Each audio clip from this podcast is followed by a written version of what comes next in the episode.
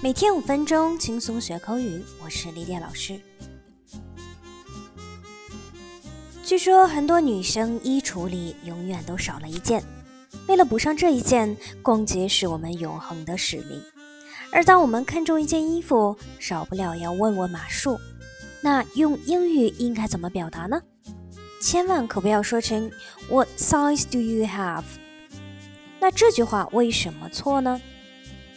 在这个句子当中，size 用了单数，意味着一种尺码。在老外听来是在问你是什么尺码呀？这样不止尴尬，还很冒犯。衣服的尺码是有多种选择的，询问尺码的时候，size 要加 s 才完整。所以正确的表达应该是 What sizes do you have？have？For example, do these shoes come in children's sizes? 这些鞋有儿童码的吗？Would you like to try the coat for size? 你想试试这件外套大小合适吗？好，下面我们来讲一些关于尺码的其他英语的表达方式。Number one。 要表达几号尺码，我们可以用 size 加数字，或直接用数字。For example, Do you have these pants in size eight? 这种裤子有没有八号的？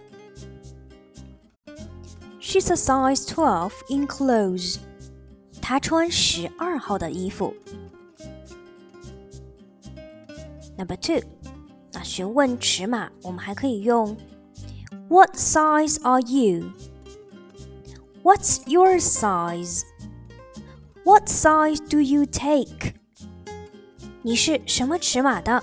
或者说你穿几号的？那我们遇到这类问题该如何回答呢？你可以这样说：I am a size six, or I am a six. 我是六号。I want a size twelve dress。我想要一件十二号的衣服。那如果表达单一的尺寸，也就是我们常说的均码，它的表达应该是 one size fits all，还可以说 free size。For example, Lydia bought a one-size-fits-all T-shirt. Lydia 买了条均码的 T 恤。好，下面我们来学习一些买衣服的使用句型。Number one, Where is ladies' wear? Or Where is women's clothing department? 女装区在哪里呢？Number two, I'm just looking or I'm just browsing. 我就是随便看看。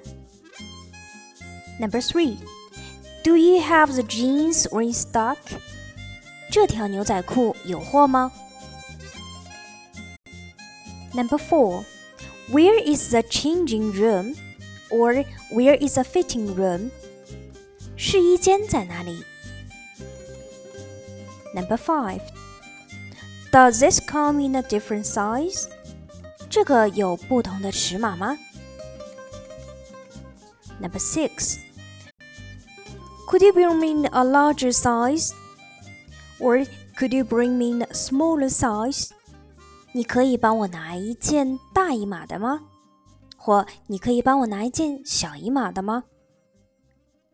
Number seven. Does this come in a different color?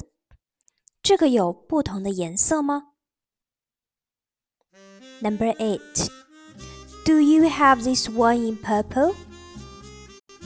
这件衣服有紫色的吗？Number nine. That blue shirt really suits you. 这件蓝色衬衣真适合你。Number ten. Could you give me a discount? 可以给我打个折吗？